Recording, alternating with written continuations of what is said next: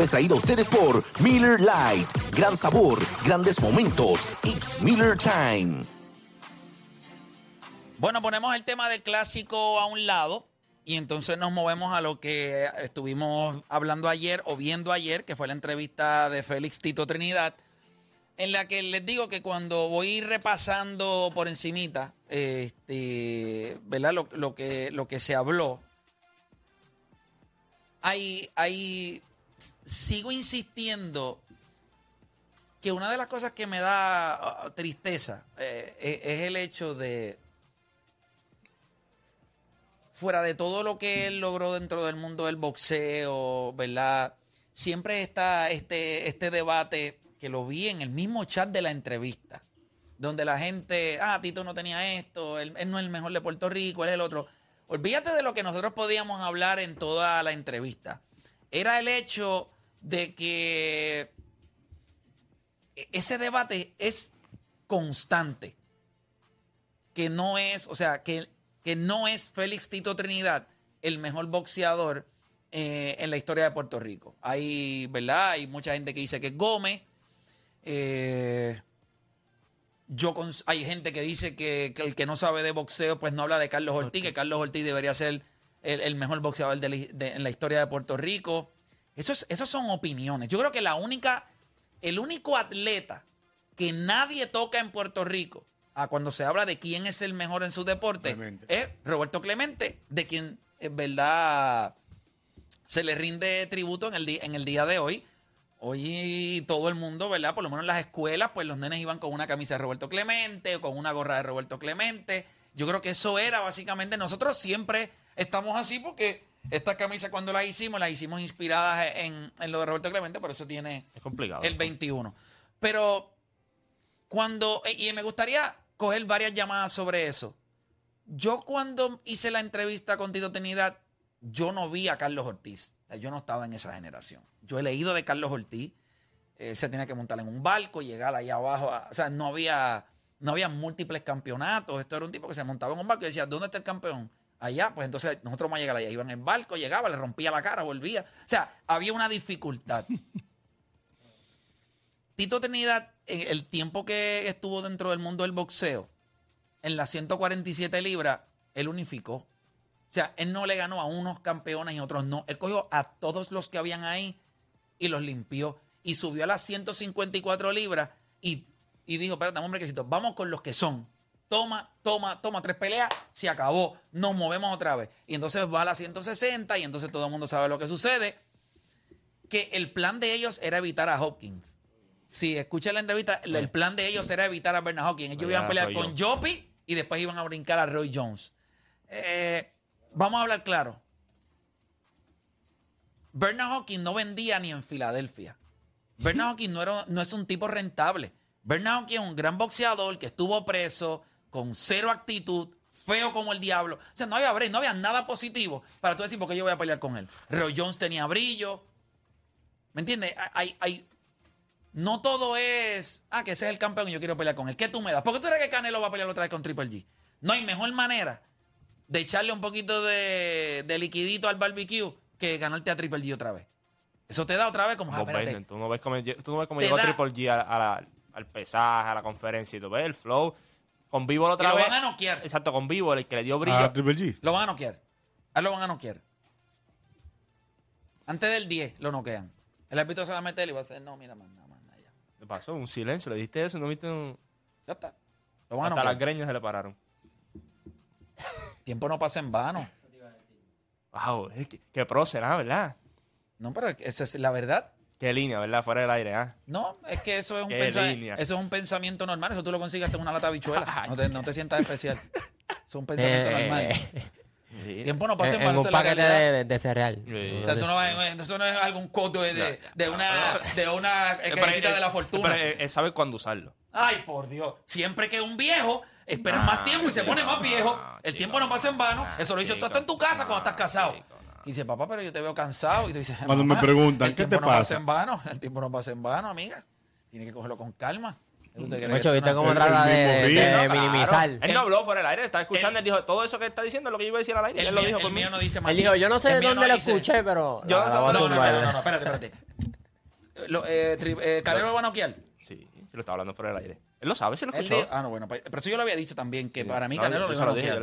Pero nada, a- a- ese no es, no otro el tema. Es. ¿Quién es el mejor boxeador de- en la historia de, de Puerto Rico? Obviamente, aquí le estás descalificado por completo porque tú ni siquiera sabías que Tito era tan grande. Tan Pero es grande, no. normal. Yo sabía que era bueno, pero yo era del grupo de Gómez, que entendía que Wilfredo Gómez era porque yo veía revistas. La revista Riño estaba suscrito, mi hermano estaba suscrito que era boxeador. Yo peleé una sola vez hasta que me cogí un carajito. Se metió los dos guantes míos abajo las axilas y me dio trompa, que eso da gusto. Fue la única pelea que. Y mamá fue a mi pelea. Y me dijo, sáquelo. Y mamá, yo lo estoy dando. Me dijo, yo no veo cómo tú le das, nada más veo cómo te dan a ti, mijo. Sí, eh, por eso. Entonces, pero y te retiró del boxeo. pero el que diga que, que quizás es Carlos Ortiz, porque también busqué historia de Carlos Ortiz de hace tiempo que aquí lo mencionaron, y busqué cosas de Carlos Ortiz. Que diga que Carlos Ortiz tiene un punto, pero el que diga cosas negativas de Tito Trinidad, ahí es que se descalifica. Definitivo. Mira, voy con, voy con Berto de San Lorenzo. Vamos a, vamos a ver qué tiene que decir Berto. Berto Garata Mega, dímelo. Buenos días, muchachos. Saludos. Buenos días, Berto. ¿Quién es el mejor boxeador de la historia de Puerto Rico? Wilfredo Gómez. Ok. ¿Por qué razón? Eh, cuando él peleaba, había solamente dos organismos, AMB y CMB. Se enfrentaban los mejores de cada uno de los organismos. Se pesaban cinco horas antes de la pelea. Si Wilfredo Gómez se hubiese pesado un día antes, hubiese, hubiese matado gente. Wilfredo boxeaba, pegaba, aguantaba. Tenía el instinto asesino y tenía los dos golpes, el recto de derecha y el gancho de izquierda, lo tenía todo. 17 defensas de título corridas por nocaut. Cuando era caballo con caballo, ahí tú no, tenías, tú no podías escoger a nadie. Que tú enfrentabas al caballo de aquí con el caballo de acá. Por eso es que tenían muchas derrotas. No había FIB, no había OMB, eran caballo con caballo, pesándose el mismo día. Busquen la historia de Wilfredo Gómez. no, no, no, no. Yo no te estoy diciendo, yo no te, yo, lo, yo lo que no entiendo es. Digo, para mí dices- Tito es el segundo. Sí, pero, ok. ¿Por qué lo mismo que le aplica a Wilfredo Gómez no se lo puedes aplicar a, a Félix Tito Trinidad? Por dos razones. Había más organismos, había más ¿Cuántos organismos. más organismos habían? Tres más, ahora hay tres más. Tito, Tito tuvo tres organismos más. OMB, FIB Pero unifi- y... unificó. No, no, Tito, Tito unificó. No, no, no, pero otra, te- otra ventaja, Tito unificó, pero, oye, pesarse el mismo día, Wilfredo Gómez subía la pelea. O sea que entonces ahora mismo nadie es mejor. ¿Cuál es el mejor jugador en la historia del NBA? Michael Jordan. Del NBA, para Sí. mí, para, para mí, Le- LeBron James, si yo los vi a los dos. No, tiene que, no, porque es que el, el baloncesto ha cambiado. No se enfrenta a los mismos tipos. Ahora los jugadores los cuidan más porque el mejor no es Karim Abdul-Jabbar. O sea, ustedes cogen los tiempos y ustedes se los pero, pasan por pero, donde pero, ustedes les play, pero, play, pero, ¿Es lo pero, play, pero, play, pero, play, me estás pidiendo una opinión y cada vez que opino No, no, no, diferente no, a ti no, no, conmigo, no. Lo que- no, yo te estoy, es tratando, yo estoy tratando de entender. Tú me dijiste a mí que el mejor boxeador de la historia. Pues para es mí es porque- Wilfredo Gómez. Está bien. Pero mira, mira, lo que yo quiero que tú sepas es que utilizas el argumento de que los tiempos han cambiado y el juego ha cambiado para eh, justificar el hecho de por qué es Gómez y no Tito Trinidad. Cuando te pregunto en el baloncesto, vas a LeBron James, que es de ahora, y yo te estoy diciendo un argumento de por qué no es Karim Abdul-Jabbar.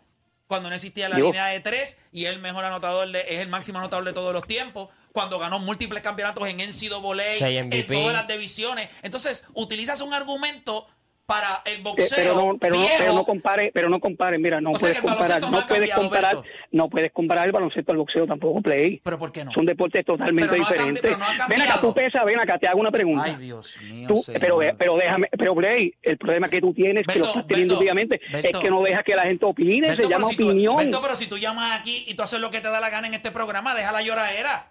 No, yo no tengo lloradera, la lloradera Pues la tienes tú, que a la vez que opinas, pues mira, pues vamos a hacer una cosa, la próxima vez que yo llame, Bueno, pero yo te quiero yo voy a escuchar. decir play, play, pero tu yo- yo opinión, la próxima- tu- pero tu opinión tiene que generar una reacción. O sea, tú Pero opinas. Yo te estoy, yo te estoy preguntando, de acuerdo a tu opinión, hay algo que a mí me gusta. Ustedes llaman aquí y cada opinión que yo doy la refutan. Entonces, cuando se lo No hacen siempre. ustedes, bueno, claro. no, pero tú- no siempre. Ok, tú acabas de dar una Muchas opinión. veces estoy de acuerdo contigo, Está bien, pero yo no te estoy. pero ya te, ya, ya te di tres razones. Se pesa, antes se pesaba el mismo día. Habían solamente dos organismos. Los campeones se tenían que enfrentar entre ellos porque no había nada más. Lo bueno que tuvo Tito, que hay que dárselo. Yo, yo admiro a Tito Trinidad. Tito enfrentó a los mejores en su pick, yo se lo doy, definitivamente. Pero Tito no tenía las habilidades boxísticas que tenía Wilfredo Gómez, no las tenía. Era un buen asimilador era tremendo pegador y su condición física era la mejor. Gómez era un descuidado. Si Gómez hubiese sido dedicado, Tacho, si, mi abuela, si mi abuela hubiese tenido manubrio, yo hubiese tenido pero, ah, 14 pero, días. pero busca, pero busca el récord de Wilfredo Gómez con toda su falta de dedicación. Pero, mira, pero lo que pasa es que yo no puedo premiar a alguien por ser, ah, es que era bueno. Por ejemplo, pues entonces nadie tenía break con Héctor el Macho Camacho. Nadie ganó más, más peleas que Héctor el Macho Camacho. En la historia de Puerto Rico nadie tiene más victorias que Héctor el Macho Camacho. Peleó con la la crema de la crema.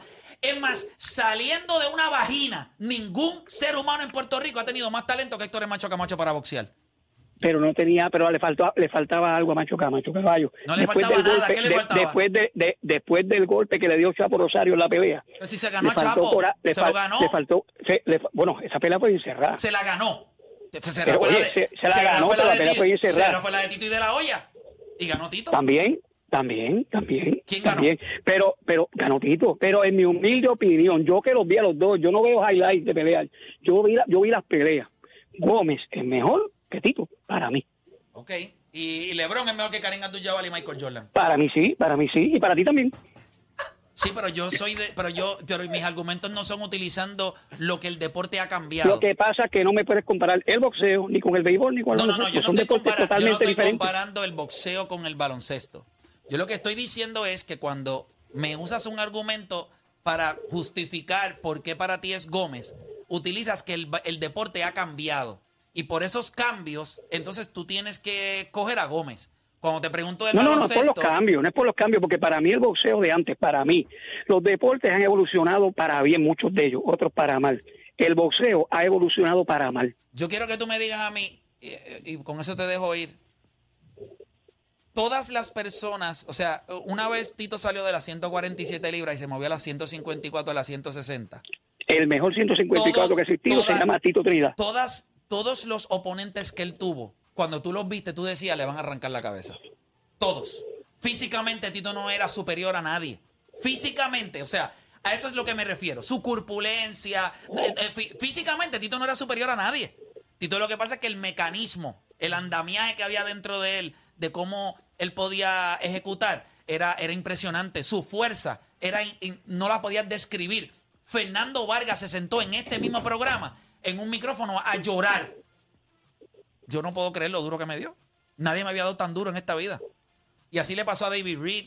Y así le pasó a Yori Boycam. Así le pasó a todos. Si Tito hubiese sido, y con el respeto que se merece Miguel Cotto, porque sabe que yo lo respeto y lo adoro, pero Miguel Cotto en muchas ocasiones pick and shoes. ¿Me entiende? Él movió su carrera. Tito fue straightforward. Esa es la realidad. O sea, muchos de los acontecimientos en la carrera de... eh, yo, yo creo que Cotto es uno de los mejores eh, estrategas y negociantes dentro del mundo del boxeo. Es brillante. Esa es la realidad. Su carrera fue muy inteligente y muy bien llevada. O sea, él sabía lo que, lo que tenía que hacer y eso hay que premiarlo también. Pero, pero Tito no esquivó a nadie. O sea, eh, Julio César Chávez, que era un boxeador que él quería, en un momento dado, en la entrevista él lo dice. O sea, Don King nunca me trajo esa pelea aquí para nosotros filmarla y era el promotor de los dos. Y cuando yo le pregunté a Juan, a Juan Manuel Márquez eh, cuál era la pelea que él le hubiese encantado para representar a Puerto Rico contra México y saber quién es el que quién es el que es, que él dijo, Tito Trinidad y Julio César nunca- Chávez. Él sabía que nunca iba a pelear con Chávez. Eh, Tito. Don King no iba a poner. Bueno, pero lo cogió Frankie Randall y se los vendió. Sí, sí, pero o sea, los dos poster boys tú, tú no los pones así. Tú lo sabes. eso- Y eso- él lo eso sabe, también. Él no le él no iba a poner a Tito allí. Pero acuérdate que uno tiene que ganar. O sea, él, mismo- él mismo no se iba a hacer trampa el mismo. O sea, uno de los dos tenía que ganar. Sí. Sí, él prefería eh, tumbarle el de otro, pero Porque no, después, no, se, después no. se lo tiró a Oscar. Sí. O sea, pero no, no con el mismo mío. No, o sea, e- eso es para que tú veas el nivel donde, estaba, donde él tenía los dos. O sea, él los tenía bien alto en su lista. Y no, No yo lo- voy a no lo poner- yo podía no voy a poner a los dos mejores míos. Voy con Carlos de Bayamón. Carlos Garata Mega. Mira, muchachos, felicidades por el programa. No, gracias a ti, papá. Zumba. Gómez. Para ti es Gómez. Gómez bien, bien cerrado, bien cerrado con Tito, pero para mí es Gómez. Porque, dame, dame tus razones. Ok. Y no me voy a ir como al tiempo. El tiempo no tiene nada que ver. Mejor boxeador. Mejor boxeador que Tito. El, por- las victorias están parejos. Derrotas están iguales prácticamente. El por ciento de knockout de Gómez muy superior. Y yo creo que ningún boxeador en Puerto Rico ha dominado su peso de la manera que Gómez suyo. Y aparte de eso, de todos los boricuas, el único que fue campeón mundial aficionado cuando los cubanos no se lo ganaba a nadie, él ganó el campeonato mundial. Ok. Yo, yo he escuchado grandes cosas de Wilfredo Gómez. ¿Tú o sea, sabes cómo llegó esta conversación, Play? ¿Cómo? Gracias por llamar. Es bien parecida a la de la, a la de la NBA entre Karim, Michael Jordan y LeBron James. Me Ahí, explico. los tres Karim, es Carlos Ortiz. Full. Karim es Carlos Ortiz. en No, no, pero, pero deja- a, a- a lo que voy. Yo creo que Wilfredo Gómez tiene lo- el, el galardón, los premios, tiene el resumen para tú decir que es el mejor de todos los tiempos, pero no tuvo la exposición, que yo creo que eso es lo que ocurre con Karim. O sea, tú puedes hacer el argumento de que Karim es el mejor de todos los tiempos, pero como jugó en otra era, pues mucha gente no lo vio, no tuvo la misma exposición. A lo mejor los boxeadores de ahora, como un Miguel Cotto, pues sí tuvo la exposición, pero no tiene los galardones. Pero Tito tiene la combinación de, de ambos. Tuvo la exposición y tuvo los galardones. Y fue el más que, eh, que ¿verdad? Pues, pues eh, trascendió. So, yo creo que por eso es que para muchos Tito Trinidad es considerado el mejor de todos los tiempos. Pero si le preguntas a No los... solamente, para nos, no, no solamente para nosotros. Hay gente que analiza el boxeo fuera de Puerto Rico y lo que dicen Por, de Tito por eso mismo. Trinidad, Y- ujú. y- pero creo que los que son bien fanáticos del deporte y especialmente eh, la gente mayor, pues, va- pues van a tener problemas con que tú digas Tito. Pero yo creo que mucha gente dice Tito y yo diría Tito porque es la combinación de, de ambos. De eh, exposición, galardones y la máxima expresión. Déjame. Tiene ambos. Yo creo, déjame- yo creo que cuando tú miras la carrera de Gómez, eh, el impacto que tuvo Gómez cuando peleaba era un impacto, yo, yo entiendo que grandísimo. Lo que, el problema aquí con los dos es lo que tú dices de, ¿verdad? del alcance o el, o el que llegó más grande en cuestión de la población. Yo creo que Gómez, Gómez tuvo ese alcance, pero no fue... El nivel de Tito jamás. Sí, pero acuérdate, por, por lo mismo que estaba hablando Berto, y, que eso no es que le suma ni le resta, pero eso, es un- eso fue un problema. Vida fuera de ring de Gómez no, no era la mejor. Y eso va a llegar a un punto en que te va a pasar factura.